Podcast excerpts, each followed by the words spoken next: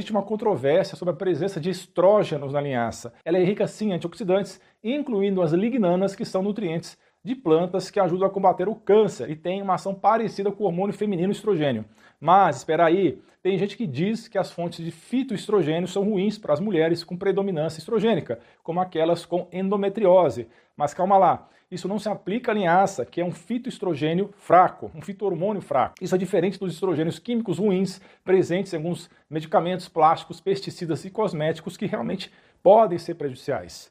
O legal é que as lignanas presentes na linhaça têm a capacidade de se ligar a alguns dos receptores de estrogênio no organismo e normalizando seus níveis. Isso é especialmente benéfico para mulheres com predominância estrogênica. Estudos demonstram que o efeito inibitório do estrogênio gerado pelas lignanas pode ajudar a combater o câncer, especialmente de mama, útero e ovários.